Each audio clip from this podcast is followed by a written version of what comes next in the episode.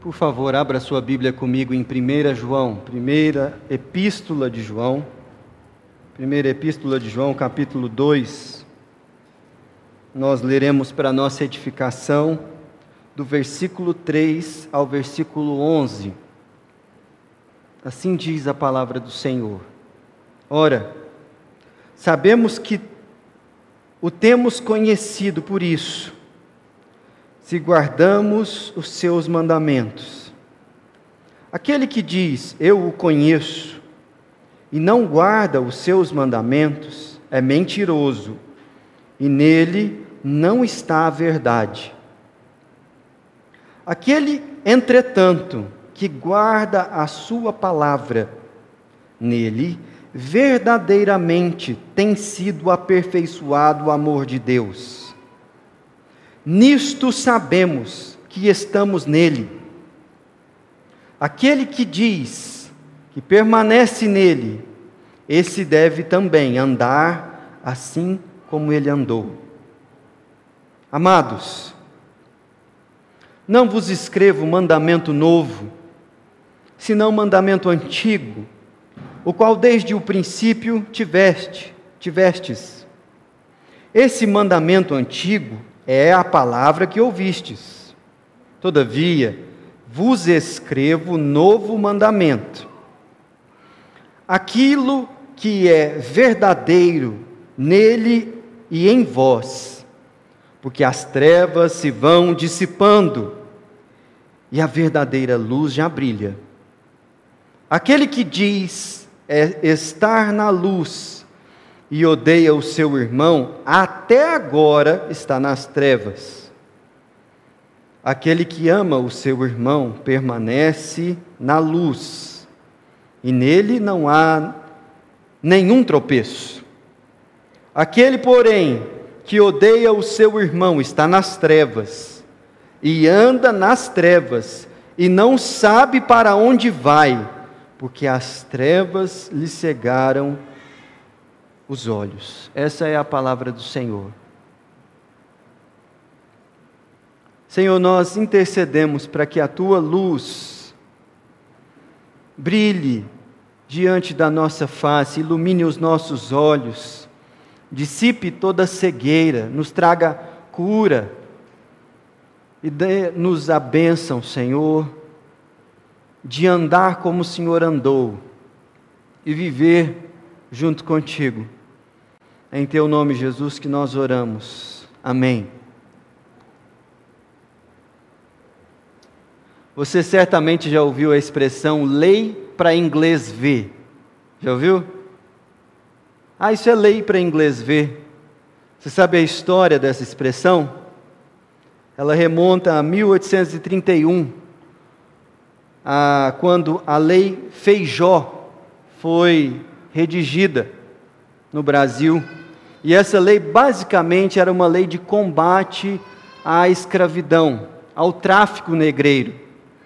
E o conteúdo da lei, é, além de estabelecer multas para quem promovesse o tráfico negreiro, o texto também garantia recompensas em dinheiro para pessoas que denunciassem importadores de escravos e também aquelas pessoas que entregassem os seus escravos o direito à liberdade, a carta de alforria.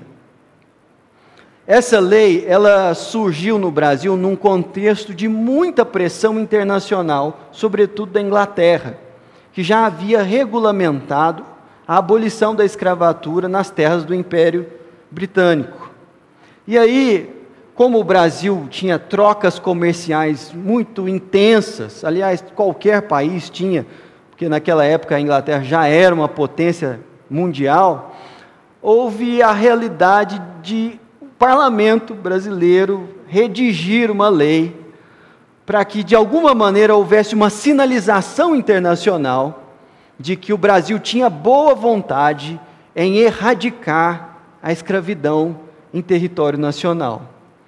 Ah, e por que da expressão lei para inglês ver? Porque na prática nenhuma fiscalização acontecia e essa lei não mudou em absolutamente nada as práticas comerciais é, e a escravidão no Brasil. Demorou pelo menos mais 20 anos, em 1850, com a lei Eusébio de Queiroz, para que alguma coisa começasse a mudar nesse cenário. Mas o processo de abolição da escravatura, ele vai caminhando muito lentamente até a assinatura da Lei Áurea em 1888, e você tem aí pelo menos um gap de 50 anos, onde havia clara regulamentação no Brasil, proibindo o comércio de escravos, mas na prática, durante meio século, pouca coisa mudou. Por que, que eu estou falando isso? Não é uma nota de curiosidade legal, histórica, mas é para chamar a sua atenção para um traço da nossa cultura que faz com que nós estejamos muito preocupados com a aparência das coisas e não nos ocupemos muito em mudar a essência do nosso comportamento e do nosso jeito de viver. Isso é um traço cultural brasileiro que quem vem do exterior e começa a conviver com a gente logo percebe isso não somente nas nossas leis, mas em praticamente tudo que a gente faz. E o Evangelho precisa mudar essa realidade na nossa vida, no nosso jeito de viver, de funcionar. Só que, infelizmente, há também uma religião para inglês ver, um evangelho para inglês ver, uma espécie de espiritualidade que, embora se diga cristã e tenha uma aparência muito cuidadosa com certos aspectos da devoção a Deus, em essência, ela se distancia muito do que significa ser um discípulo de Jesus. Essa realidade de uma religiosidade para inglês ver, ela visa sobretudo os benefícios ah, sociais e subjetivos de você ser reconhecido como alguém que é piedoso, alguém que é religioso.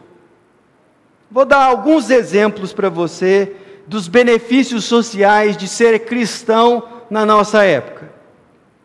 Imagine que você é um político, está profundamente comprometido com a manutenção do seu cargo público Aliás, é, dizem por aí que não somente o seu trabalho depende da próxima eleição, mas também a sua liberdade. Porque não for, for o privilegiado, você está numa situação delicada. Só que você tem eleitores e precisa passar pelo crivo das eleições. E há um nicho social que vota em você, e você sabe disso. Seria muito vantajoso se você fosse identificado como alguém que teme a Deus, sobretudo se para esse nicho da população isso for importante.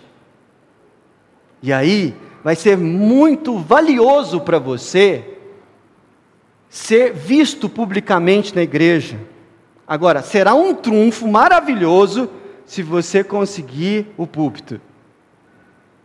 E se você conseguir falar como se fosse uma autoridade religiosa. Isso não acontece na nossa cidade, louvado seja Deus. Mas existe a possibilidade de acontecer. E nesse caso, haveria grande vantagem para o político o ser identificado como alguém piedoso, porque isso gera uma identificação natural que é subjetiva e dispõe aqueles que se identificam a olhar e falar: ó, oh, vale a pena, melhor do que os outros. Mas não é só na política que isso acontece. Nas, nas relações menos complexas e no dia a dia, isso também acontece. Por exemplo, você que precisa da liberação do seu pai para fazer alguma coisa, e sabe que para seu pai e para sua mãe é importante você demonstrar certa piedade, porque eles gostam disso, afinal de contas, eles a vida inteira te trazem na igreja. Faz sentido você adotar uma certa postura religiosa que vai mostrar para os seus pais que você é um desses a quem eles podem confiar, afinal de contas, vocês têm a mesma fé. E isso pode fazer você ganhar pontos com os seus pais. Hã? Então, mostrar certa piedade é vantajoso. O que dirá isso num casamento? As coisas estão mal, a situação não está muito bem, mas você vem à igreja para dar uma sinalização que, olha, você está fazendo a sua parte de discípulo de Jesus. Percebe que há vantagens sociais em demonstrar certa piedade, mas essa não é uma coisa só social. Há também uma espécie de entretenimento moral do nosso coração ao participarmos de um culto, ao abrirmos a palavra de Deus e ao olharmos para a realidade e fazermos a seguinte fazemos o seguinte raciocínio: olha, eu sou uma pessoa que teme a Deus, eu cumpro os meus deveres religiosos, eu estou aqui e estou naquela parte da humanidade que faz as coisas do jeito que elas precisam ser feitas. Isso dá um conforto na alma, assim, uma satisfação, de forma que você pode até mesmo usar o culto a Deus como uma espécie de entretenimento moral, aquilo que te dá assim a confiança de que você está no caminho certo. E você vem aqui, se sente confiante e vai viver. Ora, a palavra de Deus nos traz paz, nos renova o ânimo, nos dá confiança para a vida. Entretanto, também ela nos questiona muito nos puxa a orelha e muitas vezes ela é desagradável. E nós precisamos, meus irmãos, num mundo de tanta falsidade, olharmos para a nossa própria religião, para o nosso próprio relacionamento com Deus e avaliar. Minha religião é para inglês ver? Meu relacionamento com Cristo tem transformado a minha vida.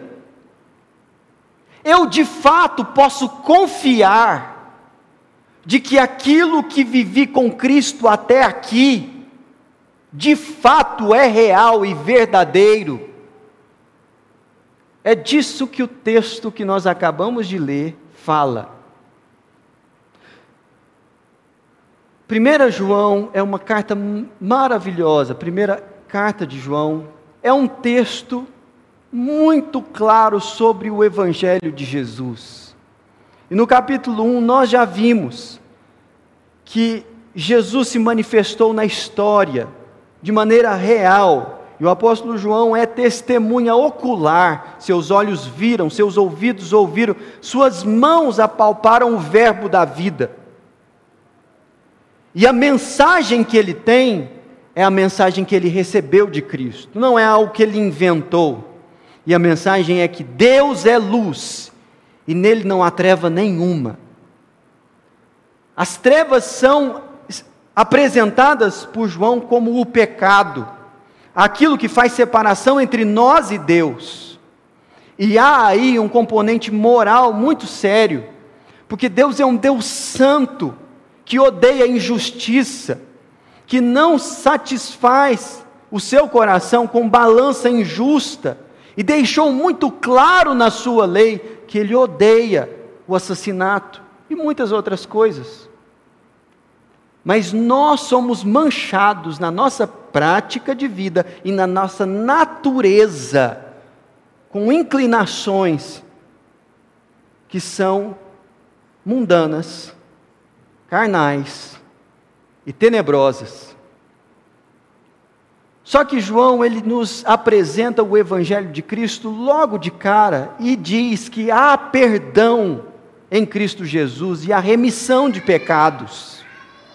A remissão de pecados. Através do que aquilo que Jesus Cristo fez.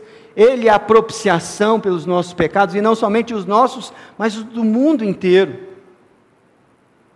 E tendo deixado claro a mensagem do Evangelho, o apóstolo João passa a trabalhar com os seus leitores, com a igreja de Cristo, provas de que nós podemos confiar de fato que nosso relacionamento com Deus ele é verdadeiro.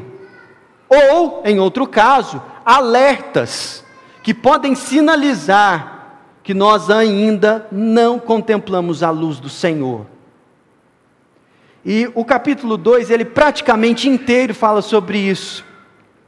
Veja comigo o versículo 3, que diz o seguinte: Ora, sabemos que temos conhecido por isso. E aí ele vai falar.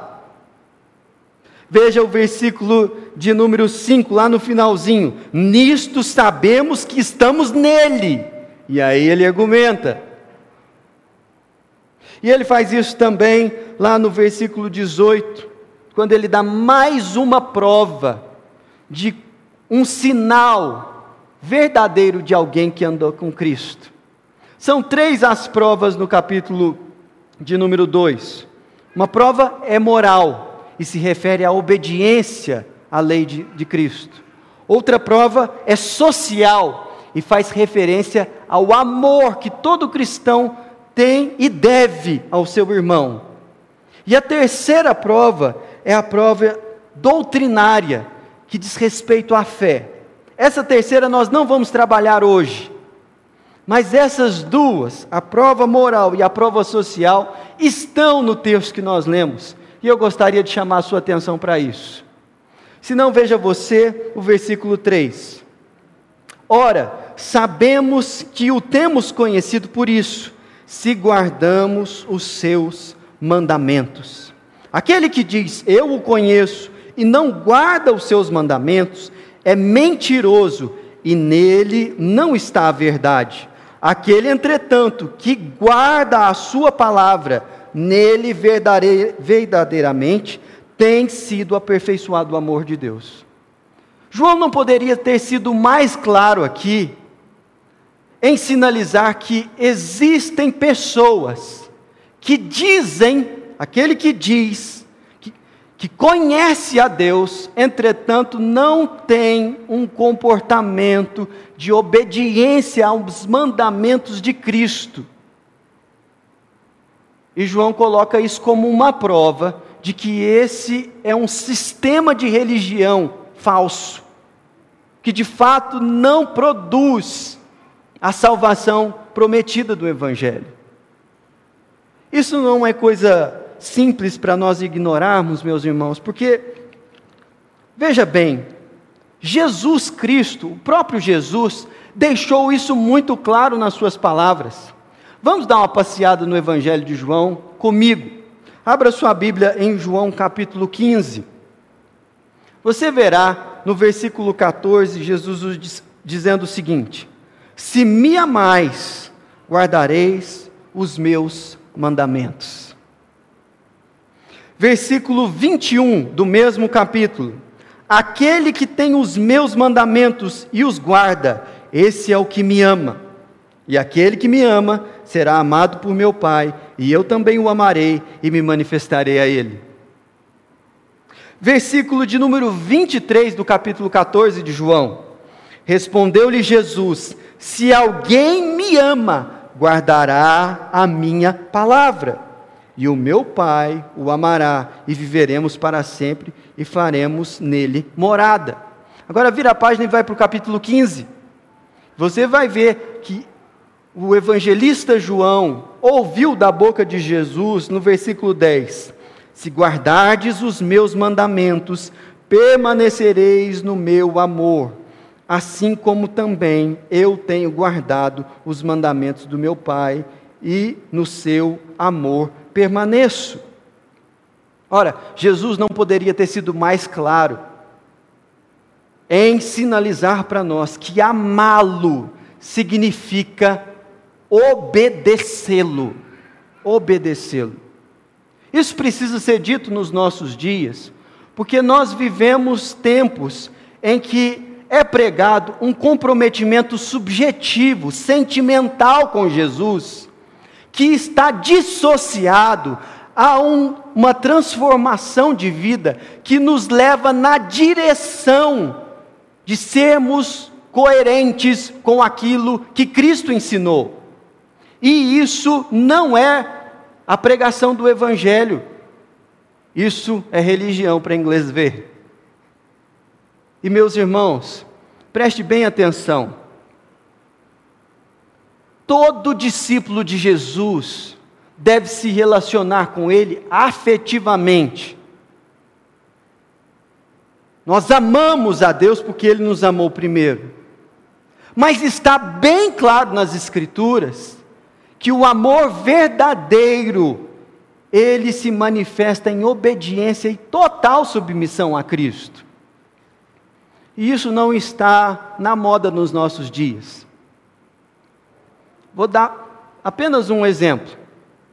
Há um tempo atrás, uma escola de samba no Rio de Janeiro saiu com o tema do cristianismo no seu tema geral. Foi a Mangueira, há dois anos atrás, se eu não estou enganado. E havia uma clara é, menção no desfile a um discurso que era favorável à ideologia de gênero e que denunciava a postura de agressividade que, infelizmente, muitos cristãos têm com pessoas homossexuais. Conquanto que a denúncia ela precisa ser feita e que o pecado do desamor ele é uma realidade denunciada nas escrituras, e nós vamos ver isso daqui a pouco. A falta de amor é pecado. É verdade também que a passagem que eles usavam lá fazia referência ao fato de Jesus estar diante daquela mulher que foi pega em adultério e ele dizer àqueles que queriam apedrejá-la: o primeiro que não tiver pecado, atire uma pedra. E aí ele vira para a mulher, depois de ninguém ter apedrejado ela e se retirado do mais velho para o mais moço, ele vira para ela e fala o seguinte: Eu também não te condeno. E essa palavra, eu também não te condeno, saiu estampado nas bandeiras da escola de samba como se essa fosse toda a palavra de Jesus. Nesse sentido, qualquer condenação de qualquer comportamento sexual, seja ele qual for, seria algo anticristão. O que não foi colocado pela escola de samba é a continuação da fala de Jesus: vá e não peques mais. O que Jesus estava falando para aquela mulher é: aquilo que você está fazendo é pecado. Isso desagrada a Deus. Eu não te condeno porque estou prestes a pagar pelo seu pecado. Vá e mude de vida. Tenha outra conduta. E o amor de Cristo por aquela mulher a constrangeu de tal forma que ela de fato entrou em contato com algo que vinha de Deus para ela. E isso transformou a sua vida. Há uma profunda incoerência em pessoas que se dizem tementes a Deus e têm dificuldade de amar certos tipos de pessoas, as quais ele tem dificuldade, ela tem barreiras para conviver. E há também uma outra espiritualidade que fala que esse negócio de lei e de pecado, isso não existe. Porque Deus é um Deus de amor, e como diz o Lulu, o Lulu Santos, toda forma de amor vale. Não é assim que a gente aprendeu de Jesus. E aqui, o apóstolo João está nos chamando a atenção para o desafio da caminhada cristã, de sermos obedientes a Cristo, apesar do espírito da nossa época. E quando eu digo o espírito da nossa época, eu estou me referindo, inclusive, à mentalidade evangélica padrão, que tem facilidade de identificar pecados em certos comportamentos, mas passa batido palavras de Jesus como se elas não estivessem nas Escrituras. E essa seleção de mandamentos não é característica de um povo que de fato anda com Deus, porque o Evangelho do Senhor está sempre nos constrangendo a entregar tudo que somos diante da presença do Senhor. Você pode ter uma mentalidade, vou caminhar para um, um terreno aqui um pouco delicado, mas é necessário. Uma mentalidade mais conservadora, ou uma mentalidade mais progressista. E isso vai influenciar a maneira como você lê as Escrituras. Mas o que me chama a atenção é que, para alguns cristãos conservadores, eles não têm o que dizer para alguém que não é cristão, mas é conservador também. Porque ele acha que porque o sujeito é da mesma visão política ou da mesma bandeira partidária, ou porque ele defende o mesmo candidato que ele, ele é um cidadão feito. E está tudo certo, porque ele é um cidadão de bem. E no espectro progressista, da mesma forma. De modo que eu ouço alguns cristãos por aí que eles estão tão comprometidos a questões, por exemplo, de cunho social e de assistência ao desvalido, como se todo o evangelho fosse só isso. Quando na realidade o Evangelho do Senhor Jesus Cristo não consegue ser encapsulado por uma visão política de direita, nem por uma visão política de esquerda. Não tem jeito, não é suficiente, porque Jesus Cristo, Ele é tão completo e tão pleno, que esses discursos e essas ideologias não conseguem abarcar o todo da lei do amor de Deus. Nesse sentido, meus irmãos, submeter-se a Cristo e obedecê-lo em todos os seus mandamentos é o desafio de caminhada, meu e seu, para que nossa religião não seja falsa para que ela não seja simplesmente jogar para a torcida, ou para impressionar quem você queira impressionar, mesmo que seja você. Jesus Cristo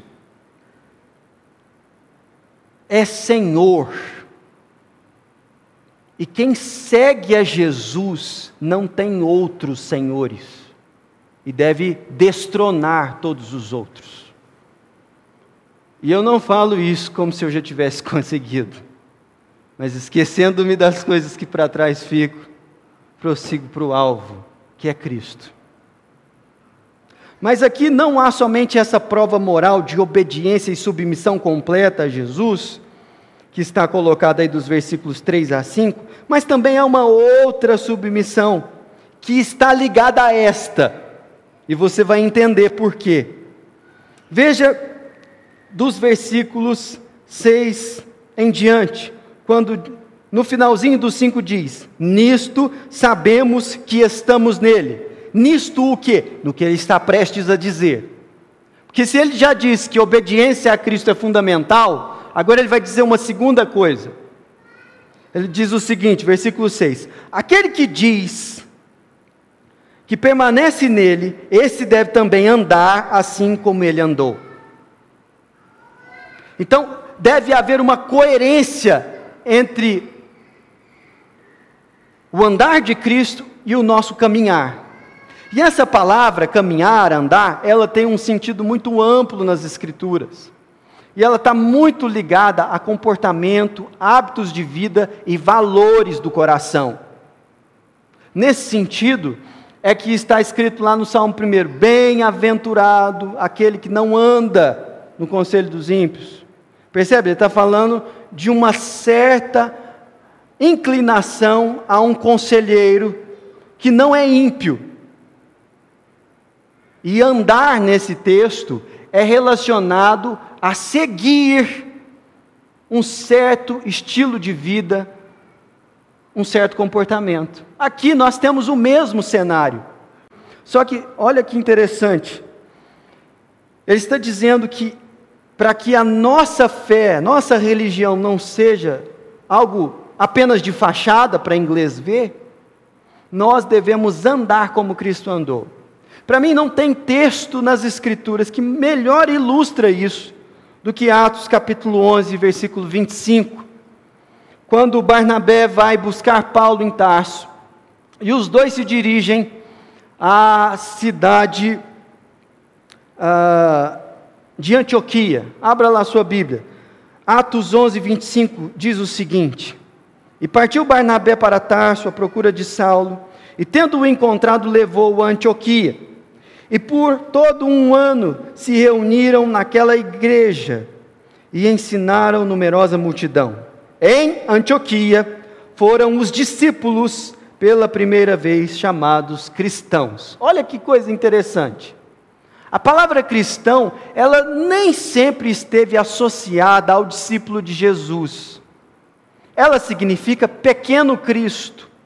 E a primeira vez que ela foi pronunciada a respeito de um discípulo, ela não foi pronunciada por alguém que cria, mas por alguém de fora da comunidade, que estando em Antioquia e percebendo o resultado do discipulado de Barnabé e Saulo naquela igreja, que ensinavam os mandamentos do Senhor, segundo Cristo Jesus, nos ensina a aprender as pessoas de fora olharam e falaram assim: olha só, esse pessoal parece com Jesus.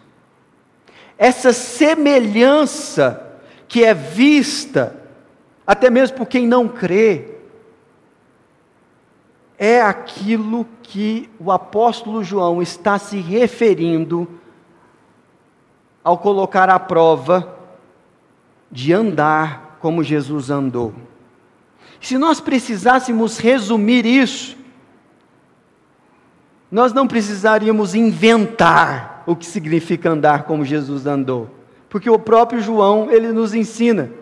Se não veja o texto bíblico, 1 João, capítulo 2, versículo 7, que diz: Amados, não vos escrevo mandamento novo, senão mandamento antigo, o qual desde o princípio tiveste, e este mandamento antigo é a palavra que ouvistes. Então, o que João está dizendo é, é o seguinte: tudo aquilo que é essencialmente ensinado por Jesus não é novo, mas o Pai já havia revelado desde o Antigo Testamento, que é amar ao próximo como a si mesmo. Tem muita gente que acha que essa é uma fala que Jesus inventou, mas não é. Se você abrir a sua Bíblia em Levítico, capítulo 19, o versículo 18, você lerá assim na lei de Moisés, que diz o seguinte: Não te vingarás, nem guardarás ira contra os filhos do teu povo, mas amarás o teu próximo como a ti mesmo. Eu sou o Senhor. É por isso que João ele está dizendo que o mandamento é antigo. Porque andar como Jesus andou é amar o próximo, como a si mesmo.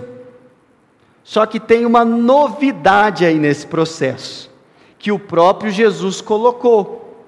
E é por isso que João, na sequência, no versículo 8, olha aí, primeira, primeira epístola de João, capítulo 2, versículo 8. Todavia vos escrevo novo mandamento. Ele está dizendo que houve um acréscimo que é novidade aí, que foi introduzido por Jesus. Aquilo que é verdadeiro nele e em vós, porque as trevas se vão dissipando e a verdadeira luz já brilha. Do que, que o apóstolo João está dizendo sobre esse novo mandamento? João pressupunha que os leitores da sua epístola tinham contato com o seu evangelho. E lá no capítulo de número 13, no versículo 34, João 13, 34, está escrito o seguinte: palavras de Jesus. Novo mandamento vos dou, que vos ameis uns aos outros. O que, tem de novo nisso? Até aqui nada. Levítico já dizia isso. Mas aqui vem a novidade. Assim como eu vos amei, também vós ameis uns aos outros. Jesus, ele se coloca como paradigma de modelo de amor e retira o amor que temos por nós mesmos como esse paradigma e se coloca no nosso lugar e fala: mudou o referencial. A partir de agora, o referencial não é como você ama a si mesmo, mas como eu amei vocês. E isso é novo. E é exatamente a esse respeito que João está dizendo. Minha tarefa é simples, né? Amar alguém como Jesus nos amou. Isso fica cristalizado e exemplificado biblicamente no amor conjugal. Porque o marido deve ser para a esposa exatamente aquilo que Cristo era para a igreja. E é tarefa de todo homem amar sua esposa como Cristo amou a igreja. Mas aqui está o desafio. Porque veja bem, quando o apóstolo Paulo está argumentando em Efésios capítulo 5, ele está dizendo que nós amamos o nosso corpo e cuidamos dele. E não existe esse que não ama a si mesmo. Dessa forma, o marido deve olhar para a esposa como o seu próprio corpo e cuidar dela, como Cristo cuida do seu corpo, a igreja, que é o corpo de Cristo. Isso é tão desafiador. Dentro do matrimônio, quanto mais quando a gente estende isso para os irmãos, aos próximos. Está aqui o desafio e a prova social de uma religião que não é de fachada, mas ela é verdadeira. Primeira prova: submissão a Cristo e obediência aos seus mandamentos. Segunda prova: amor ao próximo como Cristo nos amou. Se o Evangelho não nos tornar mais submissos a Cristo, e mais amáveis com as pessoas que estão próximas de nós, me desculpem, mas minha tarefa aqui é alertar que sua religião não é verdadeira. Você pode cultuar aqui nesse lugar, segundo uma tradição que você acha que faz sentido, e que faz com que você experimente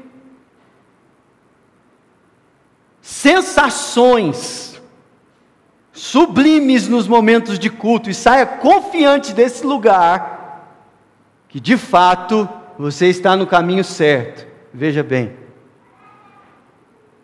se você não estiver absolutamente comprometido em obedecer a Cristo, inclusive quando Ele discorda de você, se a sua caminhada não tem feito você mais amável com quem é diferente de você, apóstolo João, não sou eu, está dizendo que está aí a evidência de que nós não o conhecemos e de que não andamos com ele, estamos nas trevas ainda.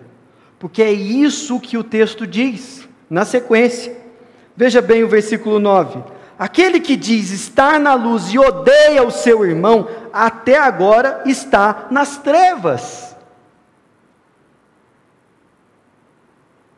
Olha, ele diz que está na luz, mas quando ele se coloca diante de uma pessoa que tem um posicionamento político diferente do dele, a experiência é ódio. Entendeu? Ódio.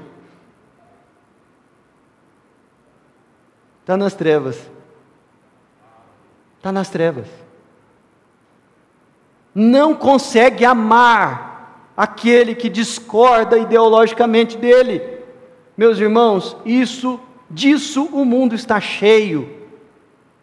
A grande questão é amar o inimigo. E isso não é fácil. E veja como o texto continua. Versículo 10: Aquele que ama o seu irmão permanece na luz e nele não há nenhum tropeço. Agora, o último versículo, ele é para nós um alerta das nossas incapacidades sensoriais de perceber o erro em nós. Porque veja o verso 11: Aquele, porém, que odeia o seu irmão está nas trevas. Então há aqui uma clara associação entre amor e luz, e ódio e trevas. E ele continua: que odeia o seu irmão está nas trevas, anda nas trevas, não sabe para onde vai, porque as trevas lhes cegaram os olhos. Então há uma clara cegueira, impercepção de que o caminho está errado. E o sujeito acredita que está no caminho certo, enxergando. Ele se identifica com Jesus, mas está nas trevas. Deixa eu exemplificar isso para você com uma situação cotidiana. É muito interessante, até mesmo engraçado, fazer aquele aconselhamento de noivos. É, eu dou gaitada demais, eu rio, mas eu rio com, com vontade, às vezes, da, da maneira como as pessoas olham para o relacionamento e às vezes idealizam o casamento. Uma vez eu estava conversando com um casal, e aí eu virei para a moça e fiz a pergunta fatal, né? Você escuta, texto de Efésios capítulo 5 fala sobre submissão da esposa ao marido. E eu queria te perguntar, você tem dificuldade com isso? Gente, a resposta é óbvia. Não tem ninguém que, tem, que não tenha dificuldade em ser submisso seja dentro do casamento, seja fora. É difícil. Mas surpreendentemente a moça respondeu: Não, não tem não. Eu falei, moço, eu estou diante de uma santa. Eu falei, fala mais sobre isso. Eu falei, não, não tem dificuldade não, pastor, é tudo, está tudo certo. Só tem uma situação, só uma situação que eu tenho dificuldade de ser submissa. Eu falei, fala mais. É quando ele discorda de mim. Nesse caso, aí eu tenho um pouquinho de dificuldade. A gente, assim, entra no embate. Mas na, em todas as outras situações, eu sou muito submissa. vamos, vamos, conversar mais sobre esse, esse assunto. Percebe? Nós temos muita dificuldade em perceber a própria rebeldia do nosso coração. A cegueira, ela bloqueia nossa percepção de nós mesmos. Nossos comportamentos odiosos são complicados, irmãos, e eles depõem contra a nossa experiência de caminhada com Jesus. Nesse sentido, eu gostaria de encerrar esse nosso tempo de reflexão aplicando essa palavra a partir de um outro texto. Já foi lido aqui. O Henrique Bruno, quando nós começamos essa celebração, ele leu João 8,12. E eu quero encerrar com essa passagem. Veja bem, de novo lhes falava Jesus dizendo: Eu sou a luz do mundo. Quem me segue não anda nas trevas, pelo contrário, terá a luz da vida. Deus trouxe você aqui nessa noite e pôs você em contato com essa mensagem pela internet, para que de fato, apesar de todas as conversas que existem sobre Jesus e sobre o Evangelho, você entrasse em contato com o testemunho bíblico de que Deus é luz e de que nele não há treva nenhuma e que os seus pecados fazem separação sim entre você e Deus, e você precisa se arrepender dos seus pecados. Agora, a boa notícia do Evangelho é que, embora a lei de Deus denuncie a nossa situação de inadequação na presença do Senhor, a mensagem do Evangelho é uma mensagem de perdão e de amor. E nesse sentido, o que você precisa é a partir da luz da palavra de Deus julgar o seu coração e o seu comportamento. É claro que você concorda com o seu comportamento e com as suas opiniões, mas a notícia é que Jesus é o Senhor e não você. E que a menos que você se submeta inteiramente a Ele, mesmo que você seja muito religioso, não adianta agradar seus pais, a tradição da sua família, ou até mesmo seu próprio ego, quando os mandamentos de Cristo te reprovam. Arrependa-se, peça perdão e desfrute de uma comunhão sincera e verdadeira com o Senhor. Mas eu quero falar também para você que já tomou esse passo, já deu a Cristo o comando da sua vida. Preste bastante atenção.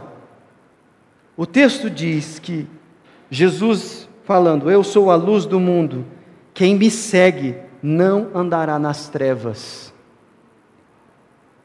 Até quando você admitirá conscientemente dizer andar com Cristo e conhecer a Sua palavra, e mesmo assim adotar e cuidar de hábitos que você sabe que são pecaminosos.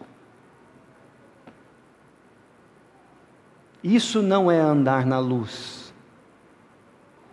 E nós precisamos chegar ao ponto de diante da presença do Senhor, falar como Cristo disse a respeito do Pai: Minha comida e minha bebida é fazer a vontade do Pai. Esse é o meu respirar. Eu não sou mais senhor da minha vida. Eu entreguei a minha história a outro. Nesse sentido, eu quero chamar você a oração nesse momento. Feche os seus olhos. Fala a Jesus: Senhor, o meu respirar é fazer a tua vontade, meu pão, meu alimento.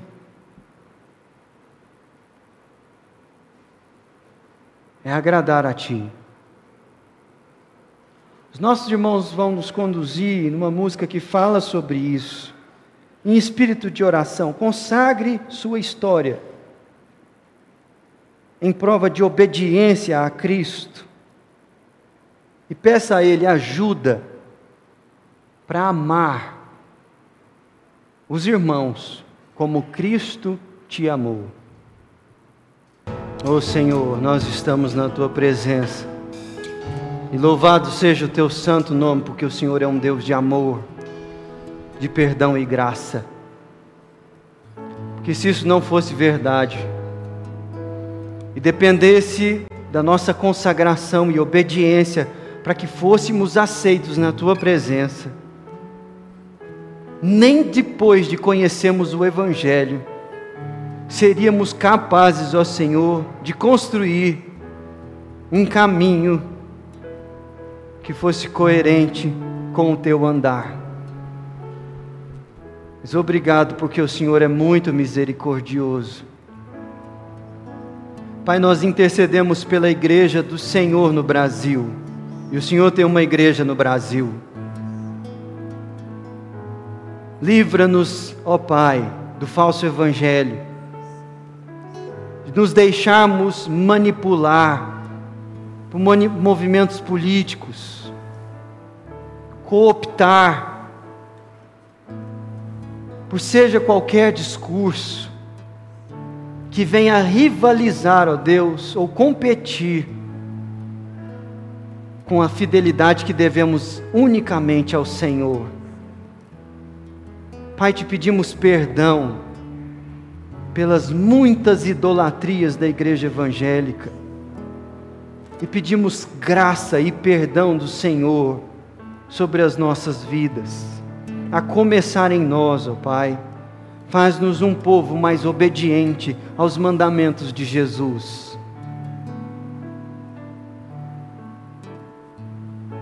Confessamos, ó Deus, diante da tua presença, nossa dificuldade de amar as pessoas como o Senhor nos amou.